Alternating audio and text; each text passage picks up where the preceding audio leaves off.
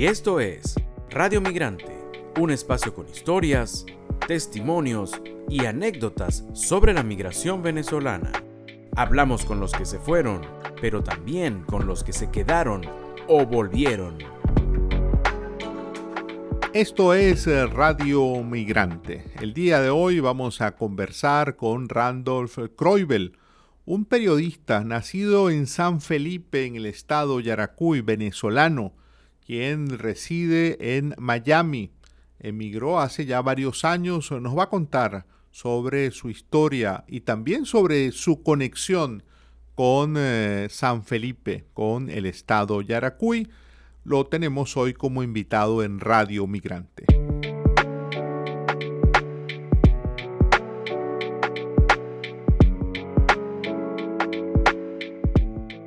Muchísimas gracias Randolph por atendernos. Saludos Andrés, un placer estar contigo, acompañarte y, bueno, eh, espero esta entrevista, esta conversación sea amena y pueda servirte y pueda ayudarles a, a todos los oyentes allá en Venezuela. Seguro, seguro. Comencemos por el inicio. Randolph, ese apellido tuyo Croibel, ¿de dónde viene?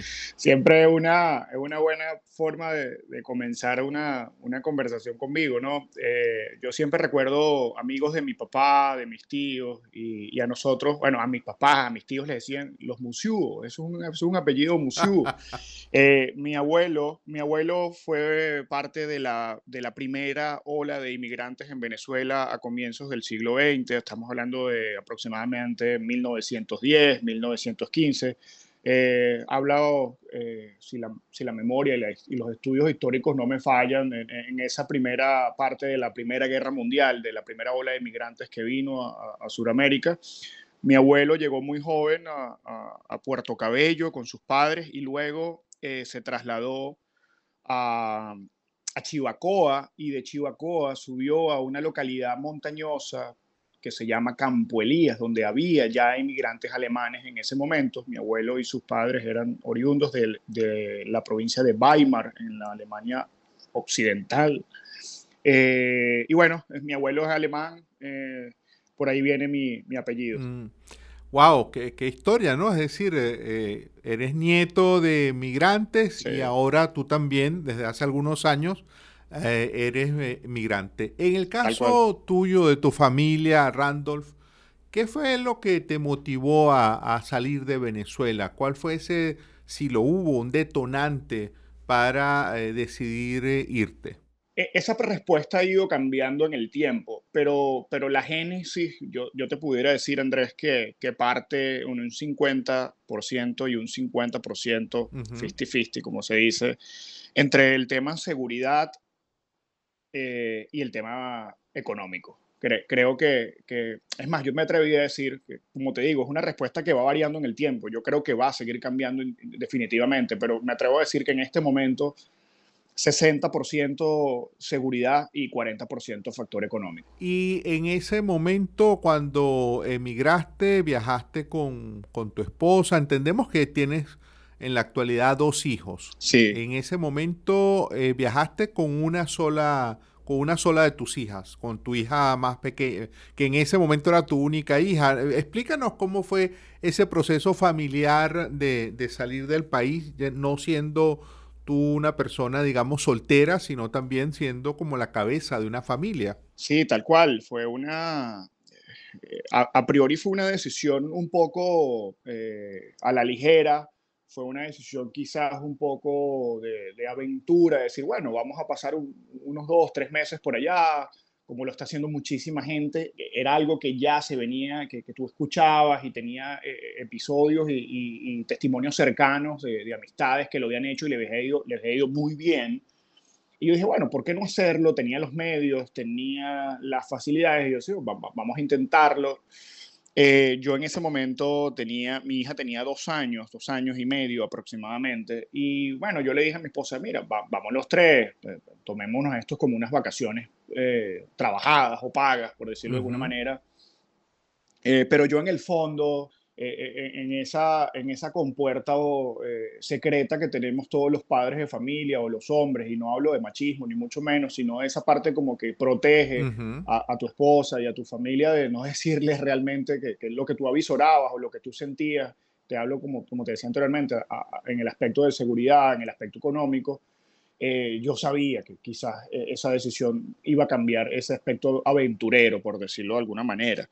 Y, bueno, sí, me vine con mis hijas de dos años y medio en agosto del 2017 y, por allí en noviembre, diciembre, mi, esposa me sentó en una silla acá en Miami y me dijo, mira, si quieres te regresas tú solo, pero tú sabes muy bien que la situación en Venezuela no es lo que nosotros queremos para nuestra hija y, y yo estoy dispuesta a hacer el sacrificio. Yo creo que eres tú y que te tienes que dar la respuesta. Mm. Y obviamente esa conversación cambió para siempre mi vida cambió para siempre mi, mi perspectiva y, bueno, esos tres meses y medio se han convertido en, en, cinco años y medio. E, en ese momento, cuando salieron de Venezuela, como tú lo estás comentando, pues no hubo propiamente una despedida. Ustedes iban a pasar una temporada en Estados Unidos. No, no se despidieron propiamente o sí de, de la familia más cercana. No, e, e, es tal cual así. Obviamente hubo una despedida, en este caso con mi madre, con mi padre, eh, pero pero con, en el caso de mi esposa, ella lo tomó muy a la ligera porque ella también en un inicio pensaba que era algún tema temporal, que era algo que, íbamos y, regresábamos sin ningún problema, como lo venía haciendo gente muy cercana con la cual nos inspiró a que pudiéramos dar ese paso. No hubo despedida. Y, y, eso obviamente en el transcurso ya de los años, al quedarte aquí y ya al entender y al asumir que eres un inmigrante más, pues eso es un proceso doloroso. Los, los norteamericanos le llaman el homesickness, este, o el, es, algo como la traducción literal es como, como, como el dolor, el dolor de casa. El, dolor por el hogar, ¿no? El dolor por el hogar, exacto. Entonces, cuando, cuando eso ocurre, te das cuenta de que te viniste sin despedirte, que te viniste sin cerrar ciclos, sin, sin dejar cosas este, establecidas o clausuradas. Y eso es un proceso muy, pero muy complejo que viven todos los inmigrantes de cualquier nacionalidad. Eh, Randolph, en tu caso, teniendo aquella historia familiar de tu abuelo migrante, siendo tú ahora también un migrante y, por lo que hemos conversado, pues también reflexionando sobre lo que ha sido tu experiencia, mm, ¿cuáles para ti serían los desafíos principales que enfrenta una persona cuando decide transformarse y convertirse, asumirse ya como un migrante? ¿Cuáles son esos desafíos? ¿A qué cosas debe enfrentar y que a tu juicio sean las más difíciles de enfrentar?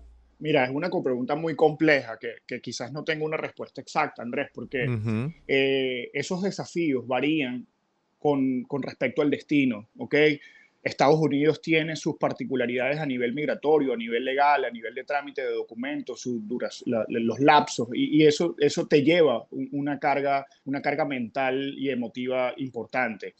Por otro lado está el factor idioma, eh, que también es muy importante. No es lo mismo un inmigrante que se vino planificado a Boston, Massachusetts o al propio Miami a un migrante que se fue inclusive planificado a Santiago de Chile, a Buenos Aires, a, Lima, a, donde sea. ¿ok? Las, las, las, opciones laborales siempre van a existir porque eh, eh, quienes tuvimos la bendición y el privilegio de poder cursar estudios universitarios en Venezuela y tener la posibilidad de trabajar competitivamente en Venezuela y llegamos a otro país, somos personas de lujo, somos, somos capital humano muy, pero muy valioso.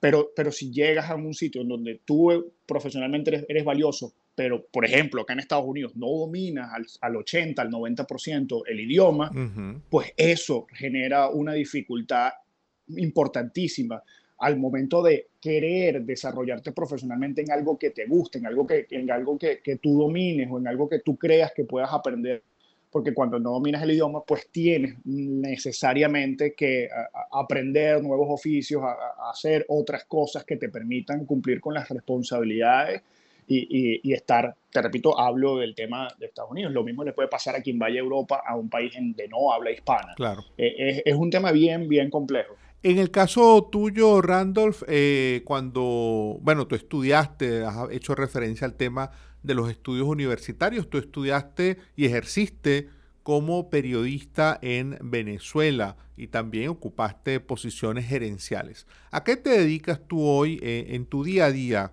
en, en Miami? Esa, esa respuesta cuando llenamos formularios acá o, estamos participando en algunos grupos sociales. Eh, personalmente eh, estamos bien vinculados a, la Iglesia Católica acá en la Arquidiócesis de Miami. Es una respuesta difícil de, considerar, ¿no? Este, el proceso migratorio te obliga, Andrés, a menos que te hayas venido planificadamente con una propuesta de trabajo. El, proceso migratorio sin planificación te obliga a colocar en un congelador muy grande y muy bien cerrado tus habilidades profesionales por las cuales te graduaste. Eh, eh, es, un, es, un, común denominador. Yo me atrevería a decir que de cada 10 personas, 7 tienen que hacer eso. Este, al menos es lo que yo veo acá en los Estados Unidos, específicamente en Miami. Eh, mira, acá desde que llegué, pues mira, he estado técnico, en técnico de mantenimiento de piscinas, he ejercido como, creo que fue una de las cosas que más me agradó en su momento, fui operador de la radio de la Arquidiócesis de Miami durante dos años, operador nocturno, tenía guardias nocturnas. Obviamente ahí me sentía familiarizado porque tenía que ver con mi trabajo. Eh, trabajé como manager con una empresa que suministra equipos telefónicos para personas de bajos recursos. Eh, limpié eh, yates, barcos de alta gama, jardinería, eh, y lo Has hecho de todo. De todo, de, todo. Menos vender mi cuerpo, como dice eh, Benjamín Rauseo. Este, he hecho de todo siempre con la dignidad en alto. Claro, por, cumplir con mis compromisos, poder, poder satisfacer mis necesidades y, y, obviamente sacar a mi familia adelante. ¿Y, y en la actualidad qué, qué, haces? Mira, en la actualidad, eh, junto a mi esposa, somos custodios, es la palabra técnica acá en Miami somos eh, como conserjes, por decirlo, es lo más cercano que yo consigo en, nuestro español venezolano. Eh, nos encargamos del mantenimiento y limpieza de una gran estructura de un movimiento de la Iglesia Católica acá en Miami que se llama Cursillos de Cristiandad. Eh, eh, es una casa de retiro, tiene oficinas, tiene una capilla eh, pequeña muy bonita, tiene un salón auditorio, tiene 10 habitaciones, tiene áreas verdes, tiene este, áreas ah, de reflexión y junto a mi esposa nos encargamos de todo lo que es el mantenimiento y limpieza de toda esta, esta propiedad. Ah, qué bien, qué bien.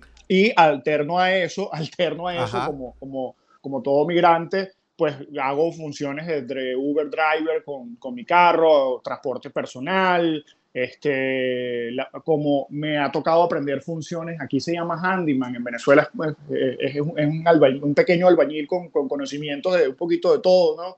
Eh, y alterno mis tiempos libres con, con, con especies felinas que salen fuera de tu trabajo, para no decir matar tigres, ¿no?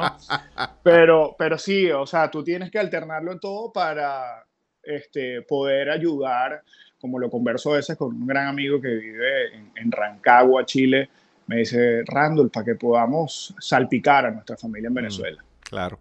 Eh, Randolph, bueno, tú eres hombre, también fuiste hombre de medios, conoces cómo es este tema. Siempre se nos queda corto el tiempo, hay muchas cosas de las que podríamos hablar.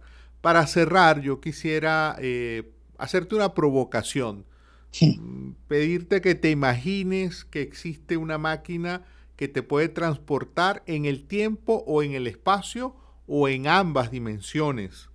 ¿A dónde iría Randolph Kreubel hoy? Mira, me provocaste.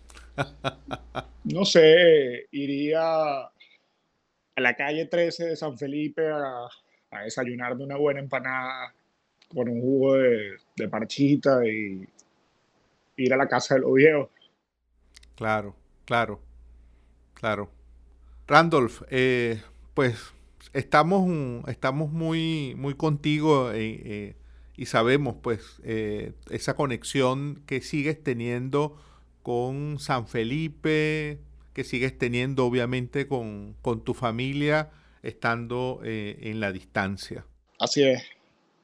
Es un cordón umbilical muy fuerte de romper. O sea, cada venezolano, cada, cada experiencia migratoria, al, ser tan profundamente individual, pues, pues tiene, tiene en cada quien una forma distinta de expresarlo. En lo personal, mi vínculo con, con mi ciudad natal es, es, una cosa, lo podrás, ojalá puedas conversar con otros sanfelipeños y, y que ellos te puedan, te puedan manifestar los llorones que somos y, y ese vínculo tan, tan fuerte que tenemos con, con, con, con, la ciudad, con el pueblo, con el gentilicio. Y, y, yo me atrevo a decir lo que es tan fuerte como el que puedan tener, por ejemplo, los arquisimetanos con, su hermosísima divina pastora y todo lo que, lo que esa tradición conlleva.